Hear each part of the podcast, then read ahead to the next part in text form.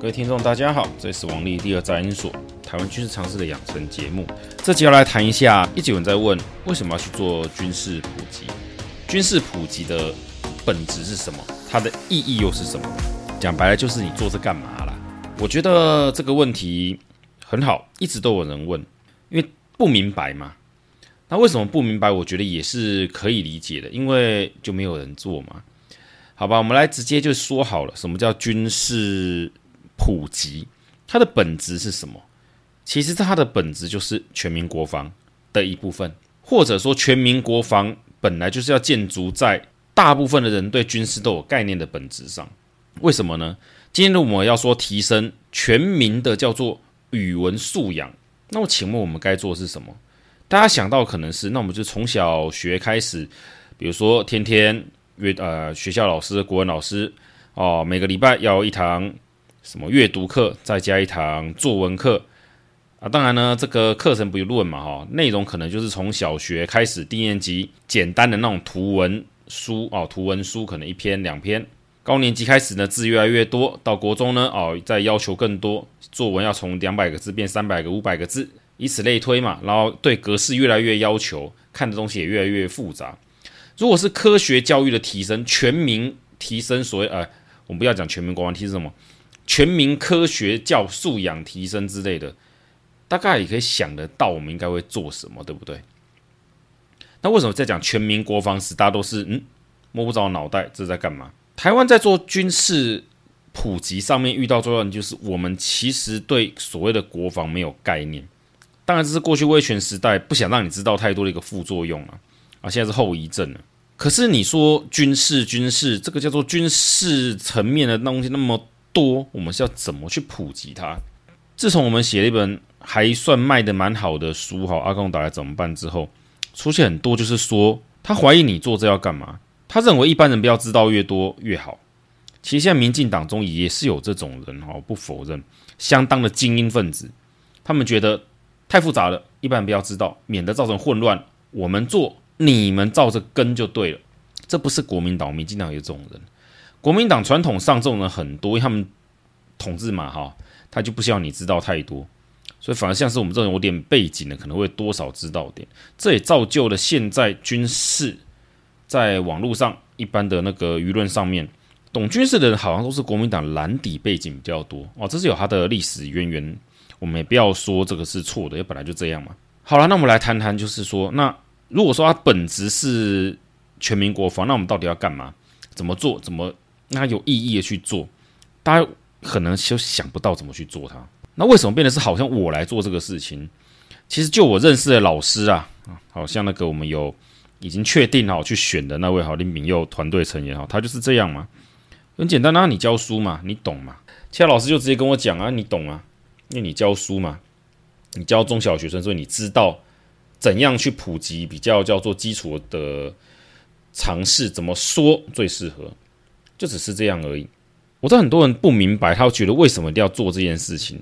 那很多人的普及，就我认识有些军事武器迷，他们想象的普及，其实我觉得比较像是叫做爱好会。也就是说，有人他对他自己的，比如说枪支，他他想做的事情，其实不是所谓叫做国防普及，他比较想做是他喜爱的、钟爱的。轻兵器、枪支的使用的叫做爱好会的普及的扩张啊，有人喜欢坦克，他想做的所谓的普及，你可以看他讲到之后发现，他其实很很像说，就是他想把坦克性能这些东西弄个就是爱好会，所很像是什么日本那个动画少女战车是不是？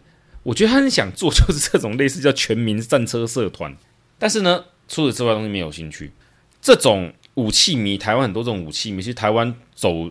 做军事的，现在台面上讲很多这种东西的人哦，如果他不是战研所或者说科班军事科班出身的，很多人对军事国防的概念很像这种，就是呃武器压载的那种的，怎么讲想象？我不能说他完全错误啦，但是某个方面来讲，这其实不大对。就像我们在谈小学自然科的教育的时候，你会不会说，除了我们物理学以外，其他都不重要？不行啊，生物化学的什么都要一点嘛。你能不能照经济学者讲的？我们觉得经济学很重要，所以国中公民课就要开始上。结果呢，就把大量的经济学的理论跟定理放在国中，不要闹了啦，学生死一片嘛。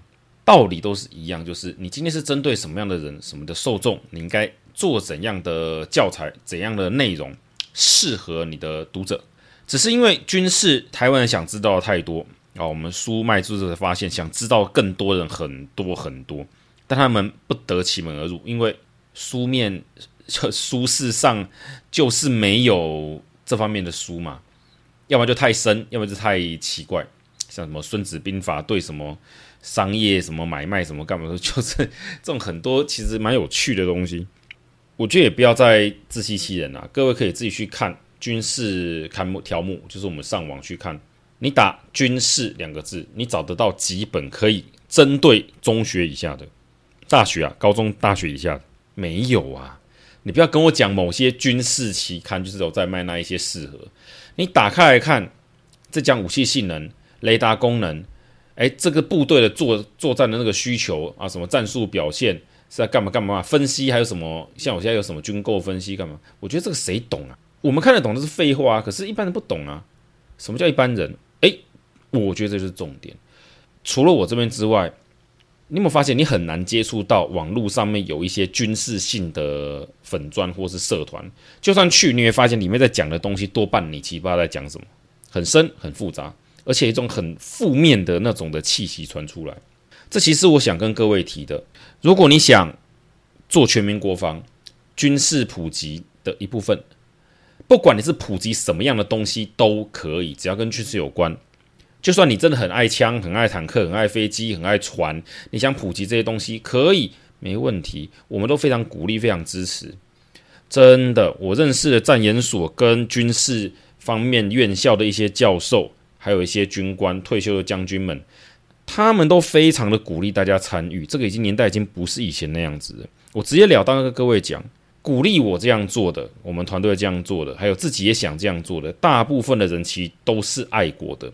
那种觉得你应该人民就听，乖乖听，别废话，照我们的做，或是觉得全民国防是不对的，应该是精英国防那一种的，这种人，就我目前认识的，几乎百分之百不是什么蓝的，几乎是偏统派。换句话说，他们是认为台湾人民众是最好不要造这种东西的，最比较多是这样子，但一般人。一般的那种的，我认识的军官都觉得很好，普及很好，没有什么泄密哦，这个分得很清楚，就只是提升一般的知识常识而已。如果各位想做，我在这边也讲，我有跟方格子提哦，也许大块文化要我可以聊聊看，就做个类似教学嘛，普及化的教学，我可以教大家怎么样把知识类的东西简化、简化再简化，简单的图表怎么讲。怎么写可以让一般民众看很快能够上手了解这是怎么回事？为什么可以这样做呢？因为很简单嘛，我们在教书啊，所以我们知道怎么样把重点抓出来去教人家。看来还是要收钱，因为我要想想，如果我们方格子帮忙办这个活动，他没有钱赚，这个好像对他也太过分了哈。这个人家也是要生活的哈，就这样啦。我觉得可以的话，就看着要不要开这种东西，我们还蛮。嗯，蛮支持的，还蛮想这样做的。那不见得是我，我们团队里有些人，也许有人就这样曝光，嗯，也很好，不一定嘛。好，随便看他会不会想这样做，我们去做这种普及性的事情。为什么要这样做呢？全民国防要做到这边，我们刚刚讲那么多，本质如果说军事普及只是全民国防的一环，那么我们现在做这些意义在哪里？意义很大，因为今天要做普及，其实军事普及在台湾遇到的各种的批评。抨击，像我们也受到很多的那个抨击跟谩骂，但你去看他们讲的内容过程，其实就跟几百年前反对一般民众、平民百姓读书受教育那种言论其实差不多，基本上都是一种精英的自负跟自傲，然后他觉得其他人不懂就不要碰。可是教书是一种很重要工作，是你别放优越感放下。如果今天我们教书对学生每个都摆出，哈，你们这学生白痴智障嘛？都不懂来学什么？懂了这个才来找我找我讲，我才要教你。拜托，这哪叫做老师啊？这种老师现在该被投诉到死吧？啊，就是不懂才来学啊！这引发了一个台湾，就是我跟我们我们团队里面很多都有的感想，就是台湾网络上面会出来讲的，我讲不是个人，也不是粉专，是军事迷、武器迷这一块在做军事。战略或者相关在讲解这些东西的人，常有个问题是：你是针对谁在讲？如果你是针对你自己的那一群人讲，那没有关系。但他们常常会不自觉的流露出一种那个，我觉得不是优越感，他们不是想去晒优越感，告诉大家我超强，我好棒。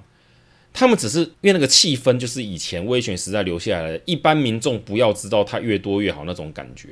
他们觉得你要来谈，变成是你应该先有基本的知识才来跟我谈，不然就少讲，闭嘴，不要传达错误的讯息。也就是他们觉得这才叫做谣言。可是一个很有趣的事情是，几十年了，自我有印象说要做全民国防到现在，你有看过这些所谓要讲正确的资讯？正确的所谓的叫做讯息要传递出去，这些人他们实际上去做了什么事情吗？都没有啊，都是在自己的圈子里面讲讲而已。这就是个老问题嘛。今天我们要开一间学校补习班来教军事的基础这种事情的时候，你觉得他们能不能去胜任所谓的叫做补习班老师或是教官来教这个？我的角度是完全不行，因为你没有站在读者的立场去想，这样过分。但是我是话说的比较重。你要站在你的读者去想，你要讲什么东西，他才听得懂，方面想法才有做法，你才能写得出叫做教案哦，教案，不然你没有办法。那你说我们做这种普及性的东西，为什么开始又要批评别人呢？因为各位，我想让大家了解一下，这不是批，这不是批评别人，而是去了解一下，就会发现这么多你在网络上面，去脸书号，还有铺浪，还有很多其他的各种媒体，发现。只要谈到军事的时候，上面的人就只有两种：一种是不知道乱讲，一种是觉得你不知道乱讲在骂你。你有没有发现，很少有人是抱持着我想跟你沟通、了解的心态，想告诉你怎么回事来解释给你听的？很少啊，不然就是解释的不得其门而入。一开始就跟你讲雷达的什么各种的波段什么干嘛？你不懂电磁学，怎么会知道这个东西？这很妙，因为你就我的角度来讲，像我在谈有关雷达相关的东西的时候。因为我们本行物理的嘛，你觉得我们懂不懂电磁波？我没听懂啊，我们怎么会不懂？但为什么会有人觉得我们完全不懂雷达这个电磁波能做什么、干嘛之类的？要说不懂也是真的是不懂，是因为如果你没有去碰雷达的东西，碰军事相关的需求，可能你也不知道要拿来做什么。这跟光谱很像嘛，我什么光是穿？我可以，我今天要侦测某个东西，我光打下去，什么会穿到，什么会反射？其实很多都是资料的累积。那、你不是做那个研究的人，你可能也不是很清楚。但我们总是比较清楚电磁学这个东西嘛。那很好，你今天想解释雷达给一般的民众听，你要怎么让他懂？诶，各位可以好好想一想。或者更简单一点，你今天在路上遇到一个完全没有任何背景跟概念的女生哦，在台湾没当过兵的是女生，你有没有办法在三分钟、五分钟、十分钟，好，给你三十分钟一节课，让她懂一把枪支怎么样操作，遵守安全的规范？哦，不要讲什么大步拆解那种都没有，我只说怎么去操作使用它这样子。你怎么教？你有没有办法教？我觉得各位可以自己想想看你怎么做。完全不懂的人，如果你面向是要懂的人，当然不是这样子嘛。你今天如果去新训中心，要怎么教？诶，也许有些有些军官有点概念，知道怎么去做。但如果不是枪支这个东西呢？或者说你只是要教哦，因为枪支不一样，那种新训是要教兵，他一定要会。所以很多操作性的定义，我们现在讲是，如果你对一般人要讲解一个概念，例如我们说这个做飞弹怎么打到飞机的，来，你要怎么讲给他听？你要怎么让他了解飞弹怎么去追飞机这件事情？如何在短时间让他了解基础的概念，由浅而深，这其实是门学问。所以教师才是一个行业，不是什么阿猫阿狗都可以去就上去教哈。但当老师，大家都知道，我们有在教书的，其实都会。好吧，就是不管学长姐还是我们遇过的，还是理论什么，都有跟你讲清楚。就是你要教人家，自己要先把什么放下来，优越感放下来。你的对象来听的学生本来就是比你差、比你不懂的，比你懂还来干嘛？所以今天我们去教军事知识或常识时，他本来就是建筑在人家不懂的前提上，我要去跟人家讲。所以你不应该把态度放那么高，其实很难哦。各位可以想想看，如果你们有任何一个对军事有点喜好爱好，你想想看，你要面对一个完全不懂的人，你现在怎么把你爱好的喜好的东西讲解给人家听？这其实就跟有些阿宅啊，那个什么模型啊，还有就是动漫啊，哈，不是说什么，哎，学校好，我记得都有这种人，学生我有看过，就是很想要叫做什么传教嘛，把自己喜好谁谁谁啊，某某某啊传出去，哇，好热情，好积极，就旁边的同学看都吓到，离他远远的，为什么？哎，这我觉得各位可以去想想看。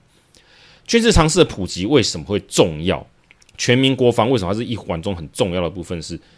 其实今天国军的很多很多的问题，都是来自于叫做人民不知道。台湾其实属于叫做不知道兵军事的这种东西，叫不知兵的状态。兵者，国之大事，死生之道也。这《孙子兵法》最前面就讲，台湾人如果不知道你怎么样来面对国家安全这件事情，台湾竟然不是在什么太平的小岛哦。如果是在那小岛上面，方圆千里没有敌人，我们要怎么内部慢慢弄、慢慢想，我觉得都是可以谈的。但今天如果我们面对对岸就是要来侵略，我们就是有个抵抗的办法的话，那我们在尝试军事这种的普及上面，它当然有个比较系统性的做法吧。所以我要想跟各位分享的一个概念，就是说，当我们要做这种军事普及的时候，它意义其实真正的意思是为了国家安全。好，全民国防一环，它其实国家安全的概念。为何？来举个例子，今天台湾说要买个什么武器，你知道为什么而买？当你看到有人在推，哇，我们买了一个款飞弹，买了一架飞机，讲的。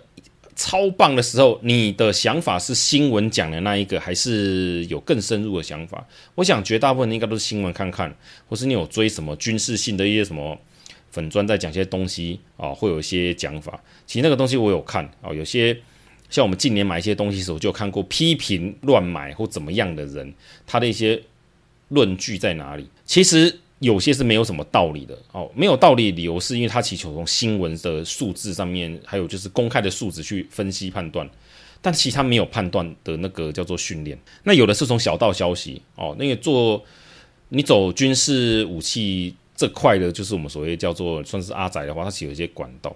可是有些东西我也知道不对，我不会讲，因为我知道军方采购它有一些顺序跟一些内情哦，像近年来台派才我。自称台派啊，其实我觉得台派被滥用，就算是泛绿的哈，现在偏偏这样支持者常常讲啊，这个我买军购买这个武器买那个东西都有些什么状况？哎，为什么这次是这样，为什么是那样？哎，有些苦衷什么什么干嘛？其实我也知道这有的是宣传，我也不会演呐。有人支持执政党，他其实并不知道执政党在军事上面其实他相对来讲不大好，所以变得他会去挺某些人，可是这个人真的就是不行，那为什么你要挺他？没有什么为什么，就是因为执政党现在用这些人，所以他就去挺，所以他就变成就是你是因为人去挺，不是因为事情去挺，而导致说其实真的出什么状况，就是盲目的护航嘛。这不是只有民进党才有，改成反对是盲目的反对，这是我近年看到的一些的情况啊。当然，就我理解，我了解实际上军购到底怎么发生的，这个军方需求怎么提的，他走了什么管道啊？为什么会走到这个样子？啊，美国那边有些消息我也大概了解说，啊，为什么这次的军购会比较不顺？那是为什么那么顺啊？理由是什么？是哪家公司他们又怎么样了？搞了什么飞机之类？还是我们自己这边有什么飞机奇怪的状况？其实我或多或少都有了解啊。但是你有没有发现，我从来不去谈这件事情，因为正在进行中的事情，我觉得不适合去谈，除非它真的成了弊案。弊案，这就是台湾今天对军事很多东西不了解的。今天讲到军购。讲到武器性能这些东西，为什么我们的军事常识越好越那怎么叫做基础打得越扎实？其实对国家也是越好的，因为大部分的民众会知道为什么我们要买，为何去买这款。像飞弹性能一样，如果你不懂，就只看射程、什么高度哦、什么主动、半主动之类的，但这其实意义不大，因为就我们来看，我们来看编装嘛，我们买了机组，几个部队，一个部队有几个几个备弹，怎么样？举个例子，各位在听这集之前有没有听过？就是说，我们的爱国者飞弹的部队数量跟飞弹数量的那个搭配不足。其实不是足不足啦，就让各位想想看，这其实是编装跟我们的算是组织上的问题哦。如果各位听众没有听过，就请听听看。应该说自己问自己，你有没有听过这个事情，然后再去想想看。所以过去你去想爱国者飞弹这件事情时，你的想法是不是有点不大对？假设一台车上面有两颗哦飞弹。那我们今天买了十发飞弹来，十发飞弹，因为一一台车两发，所以我们是有五台车。请问你要怎么搭配？我就买五台车，还是我就一台车？但是我呢，让这台车呢，我有五组可以发射的飞弹，而每组两颗，加起来十颗吗？诶，各位可以懂这种概念吗？就是我是等于我啊，就讲十克分，那分五组好了。所以五组要怎么做？是五台车只打一发？还是一台车打五发，就是五乘一或一乘五的概念，这完全不一样啊！为何？你把它放大来看，就是假设我们用所谓的一乘五的呃五乘一的概念，就是我们买很最大量的车，我们买个五百台哇，我们五百发飞弹，但是我们只能打一波，就是解放军飞弹打过来了，我们就这五百发飞弹，针对来袭的那个什么飞弹，我们就打一波，就没有后面的了。也就是说，对对方第二、第三波，我们就没有办法再去反，呃，叫做拦截，还是我们就怎么样？我们就弄一百组就好啊，每每呃一一百台车就好，每台车可以打五次，就五组这种概念嘛。所以我们每次是不是都可以打上去一百颗飞弹？然后我们防御的那个叫做次数是五次。哎，可是万一他们第一次来的数量超远远超过我们能够抵抗的数量，哎，拦截数量不就惨了吗？各位能了解这个差异吗？就是五乘又一乘五的概念。你是要一台车打五次，还是五台车打一次，还是取中间值两呃什么两台三台来一个备用的什么备弹之类的？这其实不同的组织跟不同的配置会严重的影响到你后面的战术部署跟你的战略构想。但是我们发现很少人跟你提这件事情。飞弹也一样啊。今天海风大队不是什么对那个就是机动飞弹的发射车嘛？哦，不同的飞弹有不同的那个车辆搭载数嘛，我们就来想想看一样的问题嘛。一台车假设上面有好啦四发哦，可以丢打四发火箭嘛。那请问一下，你一个部队要几台车？总共几发这个是火箭？然后每个火箭呢，你要准备几个预备的备弹啊？就是准那个，反反正就是打第二、第三发用的那种备弹，这概念是一样的嘛？因为你只要有一组一台车，一个发射单位，你就要有那个组织跟人员，人员。就有训练，还有所谓的退休金啊，整套那个的叫做人事预算的问题。各位有没有发现，我在讲这东西时，其实有时候会卡卡顿顿，因为太多东西要去想了。我只能跟各位讲个大概，就是这种一乘还是五乘一的概念。而它会非常非常的严重的干扰到后面，就是我们在讨论我们怎么去使用这些东西做战术的部署跟配置的问题。一般的军事的网站在讨论这种问题的时候，除非他们就认识当事者、规划的人，不然他们其实往往都是从我们实际的状况去反推。那反推就可能有很多很奇怪的想法，例如呢，善意的人就会觉得我们是基于很好的情况哦，在某种很棒的构想上去这样做设定的。而负面意义的就觉得说，你看他就是没有想到另外一种可能性，所以这不专业，怎么样干嘛的？可是你去问一下当事者为什么会这样做，他可能给你的答复非常简单，就是在买的那个时候跟买回来部署的时候，可能遇到了这些问题，有 A、B、C，比如说预算不足，所以我就只那么多台车，诶，这是其中一个常见的问题哦。我预算如果就只有编那么多。所以我就只能我的搭配，因为我人员还有训练嘛，哈，维护保养相关的，所以我就导致我只能那么多台车，所以我只好这样做部署嘛，不然我没办法，好无奈啊，对啊，很多公家单位机关，我们出去上班不都常遇到这种事情吗？不见得是规划的很漂亮，是最后就如此。那为什么会有落差？还有个可能性，我们跟美国买一百台，他做只卖了五十，哇，那怎么办？哎，至少跟着改嘛，不然能怎么办？哦，不然还能怎么办？所以呢，从这里呢，各位有没有了解到，如果这种基本的搭配的概念、组织的概念，我们每个人脑袋瓜里面都有一点点。今天我们在看网络上面或是媒体上面在谈，我们买这些东西时，你会不会轻易的陷入人家善意就是鼓吹哦，好棒棒，我们什么都想到了，跟负面的哦，好差，他这个没想到，那个没想到，好笨。你不会陷入这种讨论中，你反而会很，很比较冷静去想，诶，最好是一百台，现在有只有五十台。诶，所以为什么变这个样子？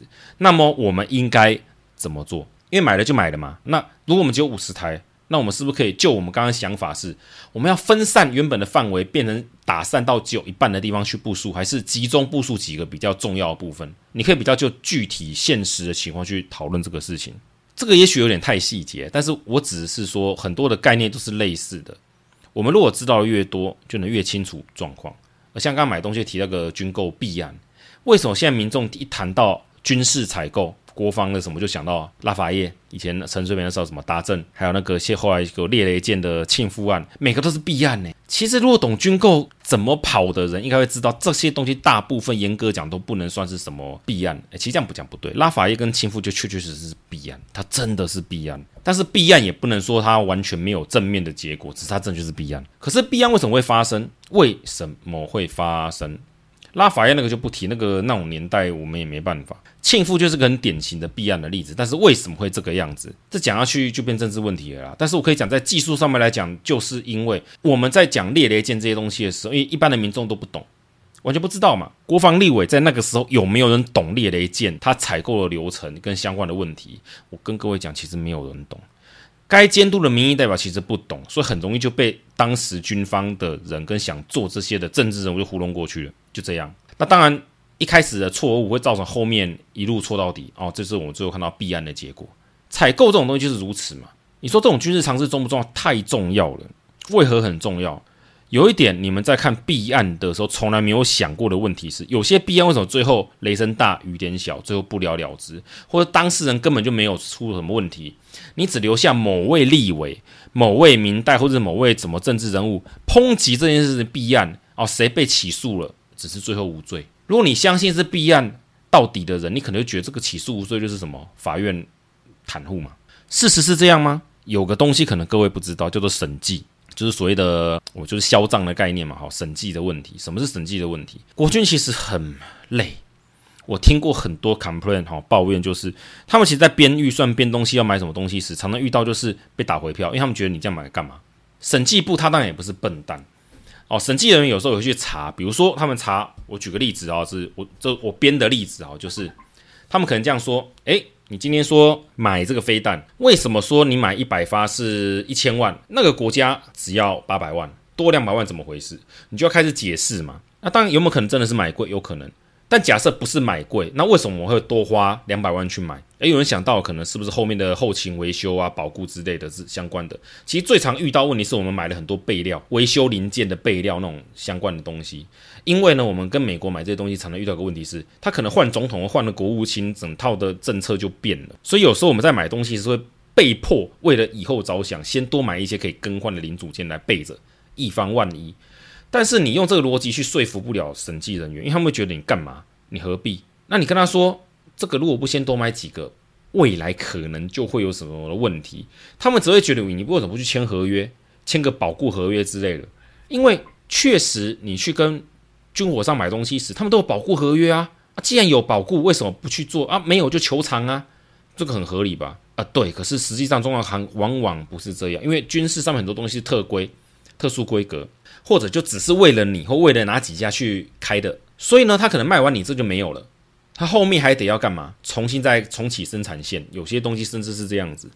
那问个老问题，就是刚刚讲的，你说好保固十年，有没有可能五年后他们就把关掉，生产线关掉都没有了？有可能。结果你后来说，哎，到了要保固，哎，他们说，我我我都两手一摊，没办法，赔钱赔给你算了。甚至我跟你讲，有时候美国是不赔的呢，因为你写合约是这个样，他不管你。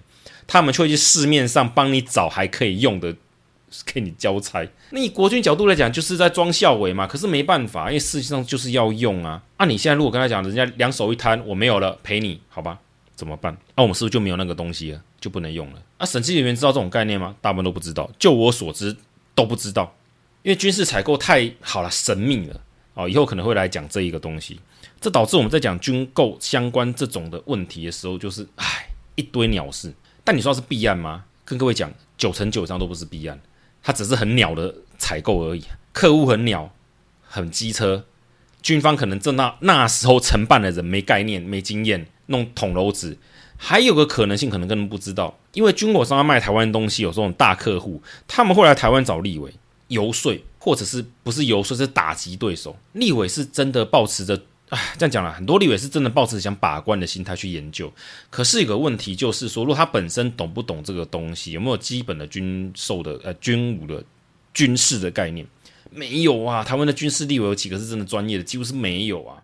那变得人家来说服他的时候，就好像讲的是哦，好好好，这对哦，对哦，对哦，对哦，啊，真的是这样子哦，就受到影响了。那个只要有影响，这个少买一点，那个多买一点，对军火商来讲就是赚钱啊。你说军火商来是恶意的吗？其实就军火商来卖你东西来讲，他当然不会写一个虎烂的报告骗你嘛。可是这个一定符合国军的叫做建军需求吗？因为建军需求有时候是搭配。什么叫搭配？各位有没有听过什么个高低配？有飞机有高空的，跟稍微中中低空的这种的武器也有嘛？我们有高空防御嘛？还有低空防御这种东西，它有搭配。搭配其实还有组织，还有很多相关的东西。军方确实没有说真的是。很有能呐、啊，有的时候是常常是蛮蛮无能的。可是就大部分的情况下是，既有的组织只能做这样的调整，我们才去采购这些东西，符合客现在的需求。结果你因为军委上的游说，弄了一些其实不符合现状的东西，那至少变组织要去调整。那这常常是牵一发而动全身，整个都变了，都改了。那、如果我们一般的民众对这东西了解越多，至少今天在讨论这些事情的时候，我们会比较有概念，我们会比较有概念知道哦，原来应该是这样，可能是那样，你就不会陷入很低层次的讨论，这个强那个弱，为什么呢？因为那个射程一百，这就八十，一百当然强啊，诶，不是这样。我想各位可以理解这种尝试提升的优点吧？这是所谓的叫做被动的意义，主动的意义其实想让各位了解这更重要。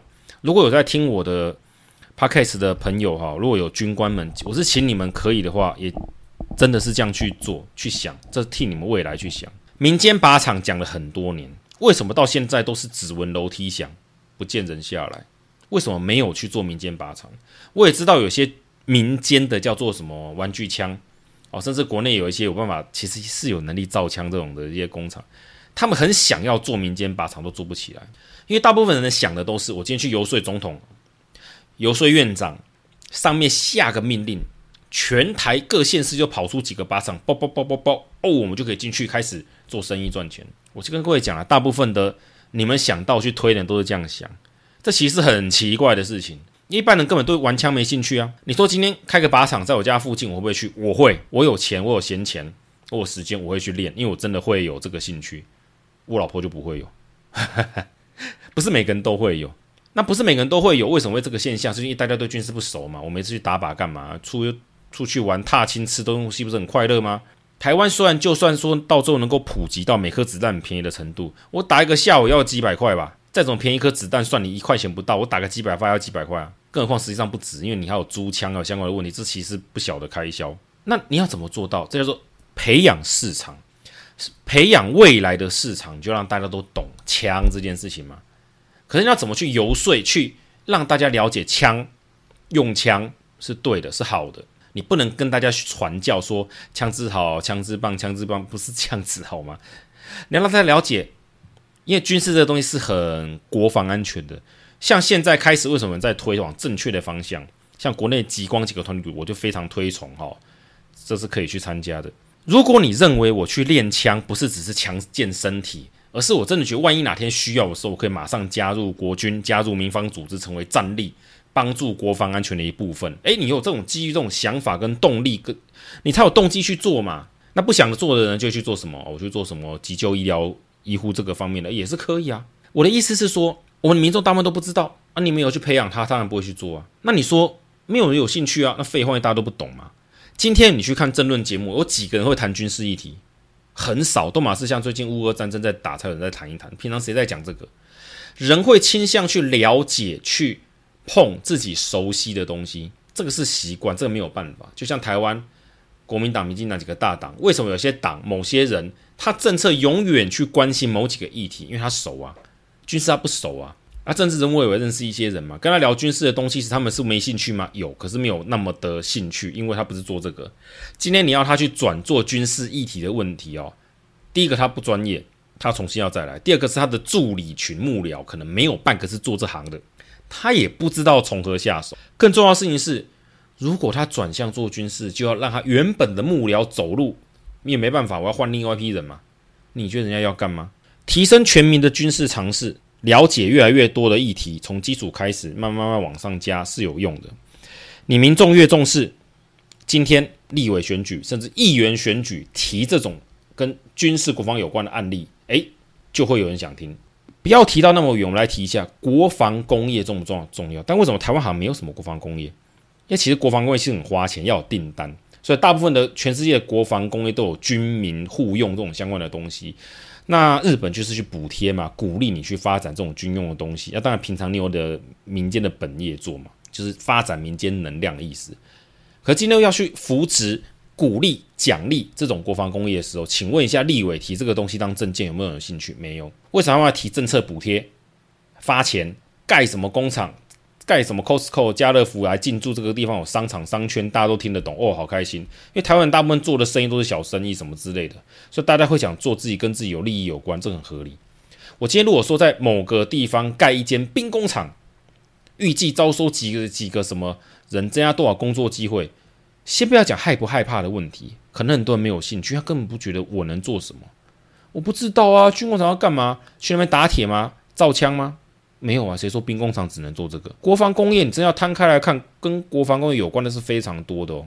那就连这叫国防工业产业的，这叫军事知识常识的普及，台湾有没有做？没有，所以我们可能往往都不知道，都是可能看到哦，那款东西我们原来是台湾做，才知道啊，原来我们有些隐形企业是在做接国外订单的，好棒棒哦，啊，大概就只有这种程度而已。这不是什么很轻松、语重心长，我只想让各位了解，你了解的越多，今天我们的政策的配合，因为民意喜欢嘛，民意要嘛。那民意为什么会要？那其实以收视率来讲，就是政论节目发现讲这个东西有人要听，有人要看，诶，他们就去做嘛。台湾今天就是因为大家都不知道、不了解、不去弄，所以关心的人很少，始终在小圈圈。如果越来越多人知道，越来越多的叫军事上的知识、常识类的东西，长期来讲，对整体国家的发展是绝对有帮助，因为我们了解，我们知道。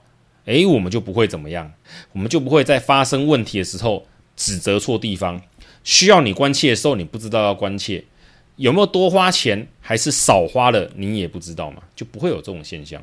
最后我跟各位提一下，就是军事常识的普及，哈，因为最后算是要，也不是打广告，就是看未来有没有这种机会哦，开这种类似叫做简单的授课，让大家了解怎么做这个叫做军事相关常识这种节目，怎么去普及它。我会跟各位讲《阿共打来怎么办》这本书，很多有在批评。可是，如果你是老师的话，你应该会发现我的写法相当程度是建筑在像阅读素养跟学习单的前提之上。为什么？第一个，我不用很多的数据数字。一般来讲啦，一般的民众其实不会想看那么多数字数据，除非你是做这行的。我也没有什么大量的计算，我都只是秀一下而已。后面就在干嘛了？给个数量级，数量级。就好比说，我讲台湾有几码几发飞弹，防空飞弹干嘛的，我不会讲我们有两百五十六枚这种，就是很很准的数字。再说机密你也不能讲，我会讲大概两百枚，大概三百枚这样子。讲中国的也是，你只要知道数量级就可以。你说这样有用吗？有用，因为大部分人是完全没概念，他只要知道个基本的东西就好。像我们有在阿共打怎么办里面有提到，像万船齐发这个谣言，我其实真正的目的，我只是要拉。看的人去了解到，时间来说，船来回开就是要那么多时间，上船要时间，登陆下船也要时间。第二个是空间，我们的海滩如果那么大，你一次就只有那么多艘船，你的船能载多少人也是固定的，来回几趟才能送多少人，这个也是确定的。换句话说，我只要透过这个过程，让一般民众发现，诶，原来中国不会一次咚咚咚咚咚就下了一万两万人在沙滩上，不可能。怎么看怎么算都是不可能，诶，这个就是成功的概念。第二个，我有让大家了解一个，就是这个可能很多人没有去发现，就是我在讲平底跟经理船的搁浅问题时，我拿个五度、十度的，我有点忘记那个坡度给大家看。其实我们海岸的坡度更平缓了，那个海呃呃海海岸往我们的海岸啊往海里面那个的坡啊斜往下斜那个坡是更缓的。我从这个解释上面，我你。有人会觉得奇怪，你讲那么多废话干嘛？其实这目的是要让建立一个很深的概念，就是为什么渔船不能在沙滩登陆？那叫搁浅，因为它有角度问题，它上去了就回不来。为什么这样子登陆其实没有什么用？为什么不能很远然后解放就跳下来？那么了解嘛？你那坡度一拉，哦，原来到岸边五六十公尺外面那个水深就两三公尺，人会淹死。只要有这个概念建立起来之后，诶，你民众就不会相信哦，原来。解放军不可能用渔船载个几万人，瞬间在台湾的西岸全部都是丢上去，不可能嘛？所以，我们花了很多篇幅，每个谣言跟后面有建立一些概念。其实，我们都只想要加入一个东西而已。其实，学习单呐、我讲那么多东西，一个章节丢了一二十题下去，为什么要讲那么多废话，写那么多练习干什么？因为我只要把个概念让学生彻底学会。其实，我写那种书的时候，我们基本上是用这种想法在写。大量的东西，其实我们都在反复谈一个概念而已。这个是有的人批评说啊，不专业、不深入，因为我们本来就没有要深入的理，不需要，因为本来就不是我们目的。你说这样做有用吗？有，因为我们的军事常识的普及，我们的面对的对象，我们讲过了。我的对象，我们设定的对象是完全没有概念的成年人，程度大概就军事上面来讲是几乎是中小学生的程度。为何从破除谣言开始？台湾过去，如果我们站在上帝的角度来看。吹捧国军无敌的是正一百，吹捧解放军无敌的是负一百。台湾常年炮在哪里？不是中间零，是负的。我们长期都是看不起国军，把解放军捧得非常高，到了完全不客观、不现实的地步。你说这要料敌从宽吗？这也不是。所以，我们其实写一本这类的书，某种程度是想把这个东西拉回来，拉到脸偏中间，没有到正。但至少不要到负那么多，不要到负五六十七八十去。台湾民众现在的状况是，我们的所有军事上的言论在讲东西，若不是吹捧解放军到天上就负一百，就是希望持平讲给个零。结果我们所有的言论不是零就到负一百中间，所以一般民众觉得中间值应该在哪里？负五十，各位懂吗？就是一般民众大家会觉得就是取最糟跟最好的中间，结果就变成是负五十，这是我们觉得需要打破的一点。那这种言论呢，其实。也不是全然就是说是渗透或是破坏，因为像我认识有些老上会上节目或者是投那个什么报的投书，为什么有人常常写就那么的严重？其实老师他有讲，他不觉得那么严重啊。可是你要投书解释或是希望大家了解这件事情的时候，你要把它讲得很严重，还是轻描淡写？你如果觉得中国海上民兵是要关注的议题，是你当然在写的时候，你会把海上民兵有多少威胁性讲得很，就是你都会讲得比较夸张一点，或者针对我们的弱点来写。不然怎么办？你如果写一个，嗯，没有影响，那你前面写个那么长是要干什么？可是如果民众不知道这种概念，他的军事常识没有那么的深入了解，他就会被恐慌、恐惧、担忧给淹没。最糟糕一点是，今天如果我今天跑来跟各位讲，有有个军官来说，其实海上民兵我们有对付的方法，还蛮多的呢。我有 A B C D F 去各种方法可以对付他啊。他讲的那个东西对没有错，H I 那边可能比较有问题，我们需要再加强。一般民众可能听到说啊，该护航的，其实根本不行，对不对？你看那个教授写的啊，这么危险呢，诶，对不对？各位有没有发现那种感觉？你是不是自己有这种感觉，常会这样？其实不是没有办法解决，我们都知道。可是今天我们是在内部检讨讨论这件事情，还是我们在上节目告诉大家好危险哦？我们要去加强注意，我们要去保护这个什么？像我们说环保，再不我们要环保，再不来就来不及了，再不说来不及了。是不是常常这样子？然后事后发现好像没有那么严重，而我们民众没有办法理解，就一直觉得那种其实还算持平的讲法，其实在吹捧国军，那我们就会整个都歪掉了。最后你对我们的国军国防的认知错误，就会觉得啊，我们打不赢嘛，投降算了。你很容易被这种东西去影响，所以我们做军事普及到最后的希望，也只是说让大家的整个程度往上提升。第一个，谣言不容易骗到你；第二个，你懂越多，你就会对这个有兴趣。对这有兴趣的人越多，我们就能越关注更核心、更深入的各种的国防、国安啊这种的议题。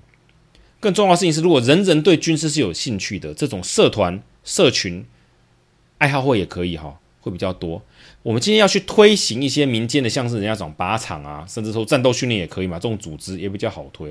这种组织越多，各位军官退伍之后要找跟。